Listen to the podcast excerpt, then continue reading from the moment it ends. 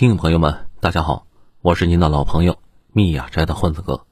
混子哥今天继续向大家推荐九编所写的精彩的文章，这些文章都发表在他的个人公众号“九编”以及头条号“九编不肉”，欢迎大家去关注。今天我们分享的文章的题目是：SpaceX 凭啥能跟中美俄这样的航天大国相比呢？发表时间：二零二三年三月十七日。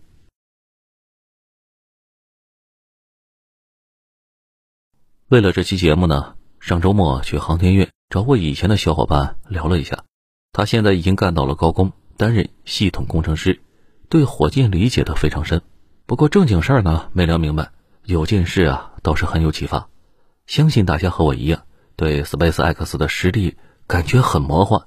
一个公司嘛，怎么就突然间和中美俄这样的国家一样，成了航天巨头呢？我那个小伙伴没有直接回答。给我看了一下他和他十三岁儿子最近在干的事，他们俩在家里啊组装了一个火箭模型。那个火箭尽管是个模型，不过正经的火箭那些部件一应俱全，什么涡轮机啊、燃料罐、冷却室、燃烧室、失灵喷口、通信单元等等，可编程、可遥控啊。唯一的毛病呢是没有燃料，不然真能飞起来。这让我很惊讶，因为在我的印象里，这些东西只有大学实验室里才有。我第一反应是他把航天院里那些废弃的东西拿回家给他儿子玩了。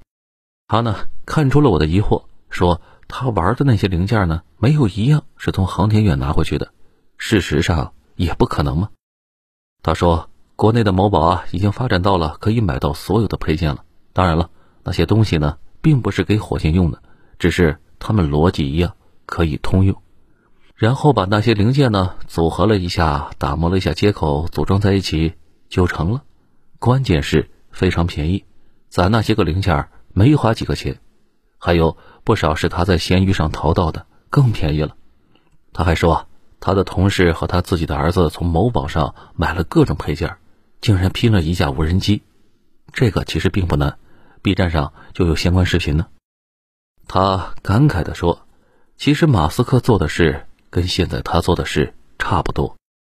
我的小伙伴在中国市场上能低价淘到火箭模型的部件，巴基斯坦人却不行。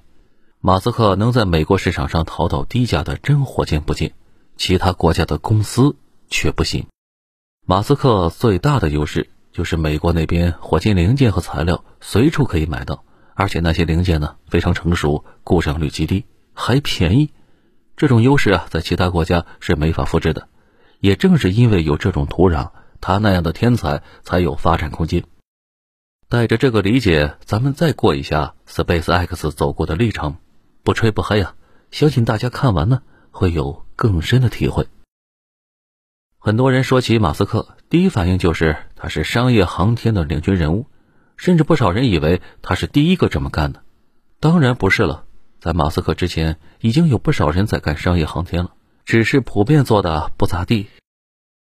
马斯克从事火箭事业非常晚，大概在两千零一年，他卖掉 PayPal 前后那段时间呢，成了个没有什么事干的亿万富翁，闲的没事干嘛，去参加了一个民间组织——火星社团，从那时候开始和航天结缘。本来呢，每次这类聚会啊都差不多，大家聚在一起呢，畅想一下未来，讨论一下行业动态，一起合影留念，各自开车回家。马斯克加入之后呢，说是要去火星搞个温室种菜，大家觉得这没什么新意，几十年前就有人这么想了。出乎大家意料的是，他说要去俄罗斯买两个火箭回来，下次火星离地球近的时候就发射。火星啊，离地球近的时候五千五百万公里，远的时候有四亿公里呢。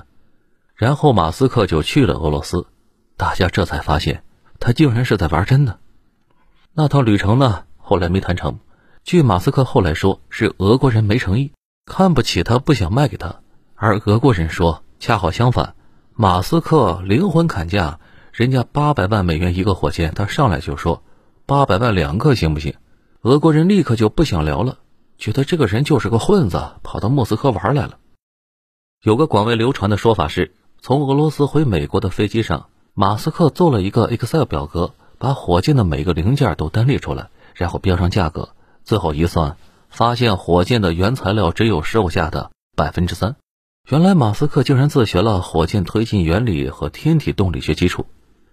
其实啊，对航天那个行业稍微有点了解，就知道这都是后来胡编的。科学和工程是两码事，工程和市场又是完全的两个世界。这就有点像一个大学教通讯的教授，他通信技术原理知道的再熟，他也不一定知道具体那些通信设备卖多少钱。航天业呢，还有个麻烦，那些业务啊都是 B to B 的，也就是公司卖给公司，价格什么的是不会发到网上的，不是业内人很难知道报价的。后来呢，有个 SpaceX 非常早期的离职员工说，那个表格是马斯克在一个航天发烧友的博客上下载的。那个人呢，以前是轨道科技公司的科学家，干过采购，离职后一直在博客上给大家普及航天知识。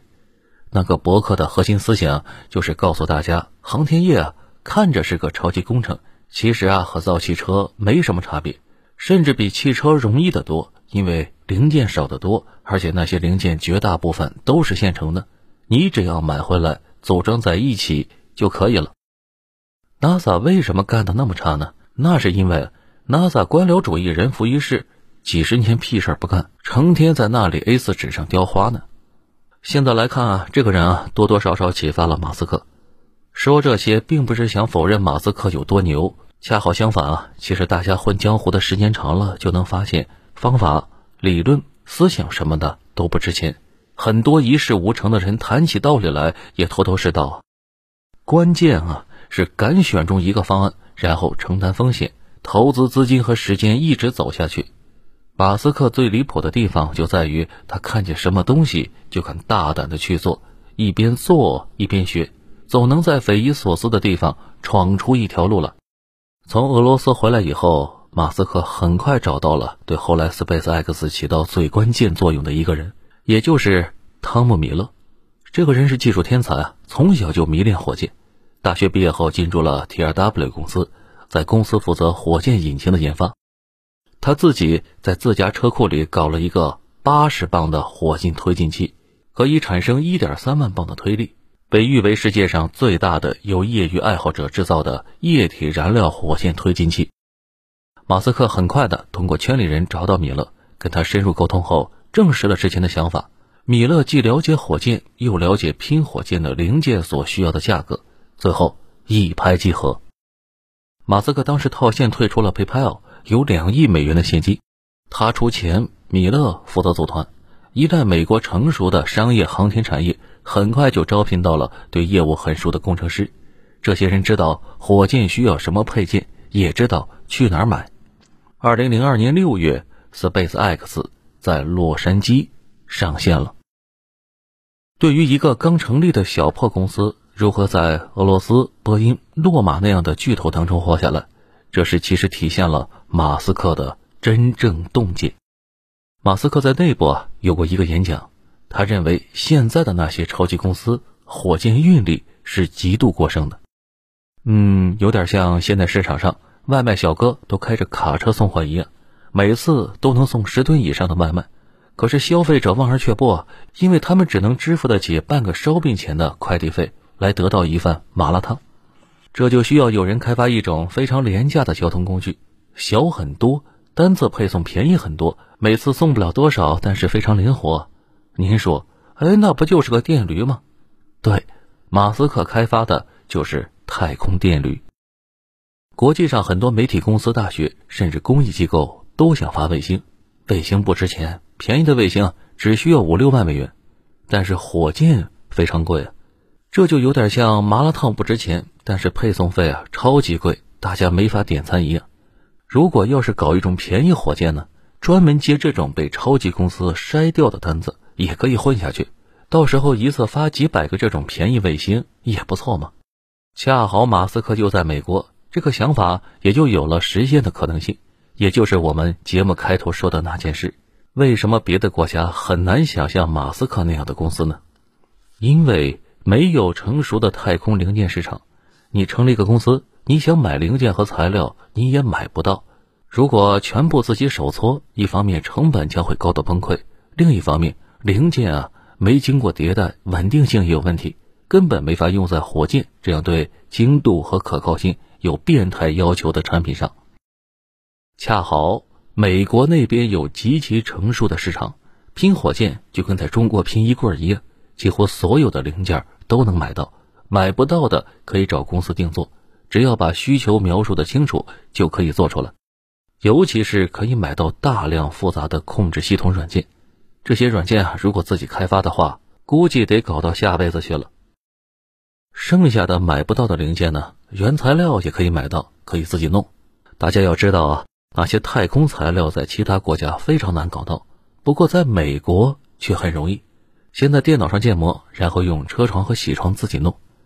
这零件备齐后，再把这些零件整合在一起，反复测试性能。这才是考验工程师能力的时候。后来呢，米勒也说，当时出了无数的问题，不过团队里面的人呢都是火箭专家，一一解决了。两年内传了个火箭发动机这件事呢，让国内的很多小伙伴自然而然的觉得，马斯克不可能有这样的技术，肯定是 NASA 送的。其实啊，如果了解美国就知道，根本不用这么麻烦，直接买就行了。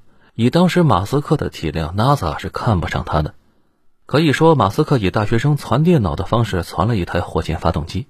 不过，需要注意的是，刚开始那些零件都是买的。后来，Space X 壮大后，不断优化每一个零件，自己做能省钱就自己做，完全不让中间商赚差价。如今已经干到百分之六十的零件自己，这还是前几年的数据呢。这两年的数据没有查到。在马斯克之前，各国生产火箭。都把火箭当成一个需要不计成本投入的东西，火箭上就应该用最好的，成本是最不需要考虑的。但是马斯克不一样，能用的前提下能省就省。最招牌的就是把很多部件的太空金属换成了不锈钢，这能不省钱吗？最夸张的是，他们把火箭的计算机控制系统直接从一千万美元干到了一万美元，最后还通过了。NASA 的验收，这件事听起来像段子，不过确实是 Space X 的高级项目总监戴维斯自己说的。马斯克有个观点，他认为呢，相同的零件，如果一个是车上的，一个是火箭上的，那么肯定是前者的稳定性和可靠性更强，因为前者嘛是经历过无数消费者测试的，后者仅在极少数火箭上测试过。正是因为后者没有经历过大量测试。所以才会堆叠大量的冗余，导致价格高的离谱。要是让他选，他就选前面的。如果不是他确实这么干了，并且干成了，估计所有人都觉得他脑子有问题。计划中这台电驴版火箭发动机起名叫猎鹰，来自《星球大战》里面的千年隼，隼和猎鹰是一码事，在英文里都是 Falcon。二零零四年左右，马斯克找到了他的第一个客户，也就是美国国防部想发一个小型卫星，其他公司的火箭呢都贵得离谱，于是找到了报价最便宜的马斯克。马斯克的火箭组装呢也差不多了，正在做最后的调试，于是欣然接单。二零零六年三月二十四日，Space X 开始第一次发射，不过这次发射很快成了个悲剧，火箭升空二十五秒之后就掉下来了。唯一的一枚火箭发动机也摔了个稀烂，好在国防部的卫星没摔坏，用了一年才重新组装了一枚。这枚表现非常好，一直上升，大家慢慢放下心来，然后又炸了。这时候公司的钱只够发射两次了，如果再炸两次，马斯克的后半生倒也没什么问题，只是这 Space X 肯定是完了。重新组装后，在大家望眼欲穿的关切中，火箭。缓缓升空，然后又炸了。Space X 的员工怀着明天就散伙的心态，又组装了一枚。当时的资金只够做最后一次发射。二零零八年九月二十八日，Space X 最后一次尝试发射。如果这次失败的话，大家就去投简历找工作了。没想到竟然成功了。公司成立六年后，终于开张了。不知道从什么时候开始，马斯克有两个大胆的假设：只要能攒出来一台火箭发动机，就可以攒九个，然后并联在一起装在一台火箭上。一台发动机叫猎鹰一号，九台的就叫猎鹰九号。只要今后工业化生产猎鹰发动机就可以了，这样就可以不断的提高可靠性，降低成本。需要大推力就一直堆发动机。现在最大的猎鹰重型火箭堆了二十九个火箭发动机，就是下图这样的，把一堆发动机放在一起产生的巨大推力。这个解决方案呢，好像是明摆着的道理，可事实上，火箭发动机并联是一个世界级的难题。前苏联和美国曾经多次实验，被炸到怀疑人生，太容易出问题了。毕竟十套发动机并联，就像让你连续十次投篮全中一样，非常难。随便一个发动机出点问题，整个火箭那就炸了。所以那时候的方案是尽量不使用并联，为了增加推力，那就得把发动机不断的往大做，大力出奇迹嘛。巅峰状态就是土星五号那样的巨无霸，接近四十层楼那么高。把人送上了月球，苏联也研发出了类似 N 一火箭，这个火箭测试过四次都炸了。本来想用这个火箭把人送到月球，最后也没成功。多说一句，很多小伙伴说那时候计算机和人工智能那么弱，美国是怎么做到在月球降落的？也不复杂，那时候没有人工智能，可是有人啊，飞行员开着飞行器起降。经验丰富的飞行员比什么芯片都好使，这就有点像日本的回天鱼雷打得特别准，因为鱼雷里塞了个人自杀式导航呢。马斯克的思路也很简单，加了大量的检测芯片上去，又设计了复杂的算法，一旦检测到哪个发动机故障，就把它停掉。测试了几次之后，基本已经成熟了。此外呢，还有那个火箭回收。这似乎是明摆着的事，毕竟咱们出去上班不会去一趟扔一辆车吗？可火箭重复使用在航天工程上却是一件非常非常难的事，涉及回收中的导航、姿态控制、热防护、推力调整、高空横向推进等技术难点，随便一点问题都可能导致火箭坠毁。多说一句，为了让火箭保持垂直下落，SpaceX 使用了山格翼。这是前苏联研发的，咱们国家呢也在用，能增加飞行器的稳定性。也就是说，马斯克不仅吸收美国的经验，还广泛吸收了全世界的经验。这个格山翼啊，就长下图这个样子。SpaceX 从2012年开始验证火箭回收的可能性，实验了四年，摔了六次火箭，终于成功了。由于不断的降成本。SpaceX 的猎鹰九号火箭单次发射成本约为六千两百万美元，马斯克私下表示还能赚百分之三十呢。而其他航天公司的同类产品则需要一点五亿到三点五亿美元的发射费用。问题是，SpaceX 的成本还在急剧下降，重复发射次数越多，费用越低，在火箭领域也是价格屠夫啊。说到这里，就有一个小问题了。马斯克这些招牌的小妙招，包括发动机反复使用和多发动机并联，似乎是明摆着的事，初中生都能想得到。为什么在马斯克之前那些公司都不去做呢？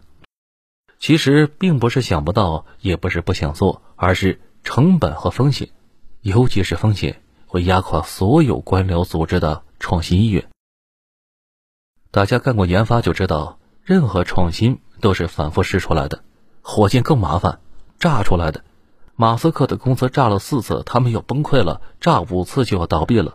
如果在一个官僚化的组织里炸三次，领导你就别干了。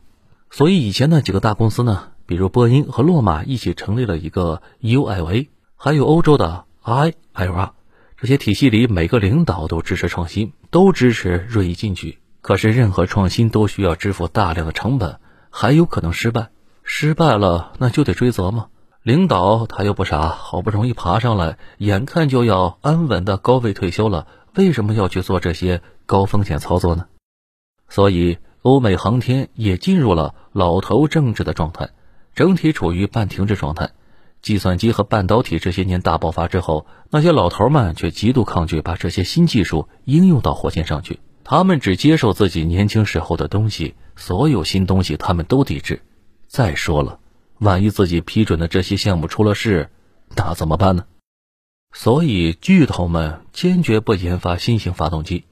上世纪九十年代最后一台 RS 八六之后，美国就没有新型发动机了，可以看作是整个航天业都进入了老年状态。洛马的明星产品宇宙神威和轨道科技的金牛座火箭，他们使用的都是俄罗斯的火箭发动机 RD 幺八零，没什么原因，就是便宜而且稳定，不会出问题。官僚系统啊，最怕出事的，每次出事就会有人掉乌纱帽呢。大家都这么想，大家一起不进步，一起心安理得的骗 NASA 的经费。所以很多人说 SpaceX 是 NASA 亲儿子，其实不是，波音和洛马合作搞出来的那个 ULA 才是。只是 NASA 对这个亲儿子越来越失望，也没办法。所以 SpaceX 以极低价格给国防部发了一颗小卫星之后。NASA 开始注意到这个小公司，并且一直在暗中观察。到了两千零八年十二月，马斯克因为现金流耗尽，彻底山穷水尽了，天天在那里纠结应该关闭特斯拉还是 SpaceX。这时候，NASA 送来了十六亿美元的大单，今后由 SpaceX 负责向国际空间站送物资。从此以后，SpaceX 彻底活了。比较搞笑的是，马斯克这个人非常难相处，跟他相处过的人大部分极度讨厌这人，他的前妻、同事绝大部分对他没什么好感。大家还记得前面说的 SpaceX 最早期的元老比勒吧？后来也跟他分道扬镳了，特斯拉的创始人也被他赶了出去。马斯克当初是投资人，后来才成了 CEO，挽救 SpaceX 的美国新任航天局局长。曾经差点成为了 SpaceX 的联合创始人，买卖不成仁义不在，也跟马斯克关系非常差。局长本来想看着这 SpaceX 进坟墓的，不过后来 NASA 官僚们一起进言，说 SpaceX 如果真死了，今后就只剩下 ULA 这一个傻儿子了。这个傻儿子自己不研发，一直在买俄罗斯的火箭发动机，没救了。局长反复权衡后，最后。选择了给马斯克订单，很多人啊一直在探讨中国和 SpaceX 到底有没有差距。这个呢，其实没什么可说的，确实有差距啊，而且不小呢。这一点大家可以看一看咱们国家的一些院士们的说法，还是挺清楚的。上面也说了，SpaceX 看着是个民营公司，其实背后呢是美国积累了几十年的航天工业的土壤。我们发展的时间太短了，而且经费投入呢。也没法比，NASA 大约有四十年是躺着的状态，但是航天相关的那些领域，比如控制、材料、化学、通信等领域的发展并没有停滞，反而是依赖着全世界人才流入，发展的特别快。这就有点像诺基亚和苹果的关系，在诺基亚停滞的那些年，制造一台 iPhone 的技术已经全部成熟，是乔布斯把那些技术放到了一台手机里。马斯克也是一样的，技术一直在前进，但是 NASA 和其他科技巨头却停滞不前。马斯克把最新技术重新的整合了一下，塞进了火箭里，经历了一段时间低谷后，迅速打垮了那些停滞不前的前辈。其实大家去问问航天领域的人，就能发现他们普遍对马斯克并没有多少恶感，普遍的看法是马斯克让这个领域。重新的年轻了起来，又回到了美苏冷战那时候。此外，还有更实际的考虑，迫于 SpaceX 的压力，国内是不是需要上马新项目？有新项目就会提拔新人，增加经费就会给大家涨工资。可以说，特斯拉是汽车领域的鲶鱼，SpaceX 是太空领域的鲶鱼。此外，还有不少人在争论民营航天应不应该搞。争论这个是一点道理都没有的。大家想想，如果我是个亿万富翁，有个航天梦，想招募几个牛人去搞点研发，替国家分担一下科研压力，解决一些高薪就业，就算成不了，也不用花纳税人的钱。做成了，成果是社会的；没做成，这成本是我自己的。钱赔完了，我自己倒闭。我就问你，这有什么道理不支持呢？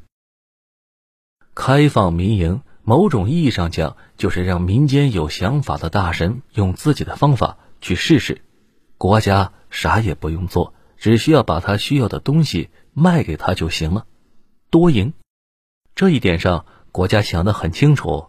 二零一四年，已经开放了准入门槛，已经有民营企业开始搞了。今后啊，我们也是两条腿走路，政府和民营一起发力。所以说吧，也不用成天担心马斯克比咱们强，没必要的。他试过的路径，我们也可以走啊。而且宇宙很大，不至于他进去了，咱们就没机会了吗？而且咱们国家的航天事业一直发展的非常稳，只是前期投入不足，还有一些官僚主义，人才也跑了一些。今后投入跟上了，充分尊重人才，很快就能做得非常好。好了，文章到这里就结束了，感谢九编的这篇文章，我是您的老朋友密雅斋的混子哥。正在收听节目的朋友们，您知道有哪些民营科技？引导了社会主流的案例吗？如果有的话，您可以把它分享在评论区，让我们共同讨论。这里是专辑《九编》里面的故事，是由九编授权的公号文章独家音频发布放。我是您的老朋友蜜雅斋的欢子哥，也希望呢您能给这个专辑一个五星好评，并把它分享给您的朋友们，这将是对欢子哥最大的鼓励和支持。好了，感谢您的收听，我们下期节目再会。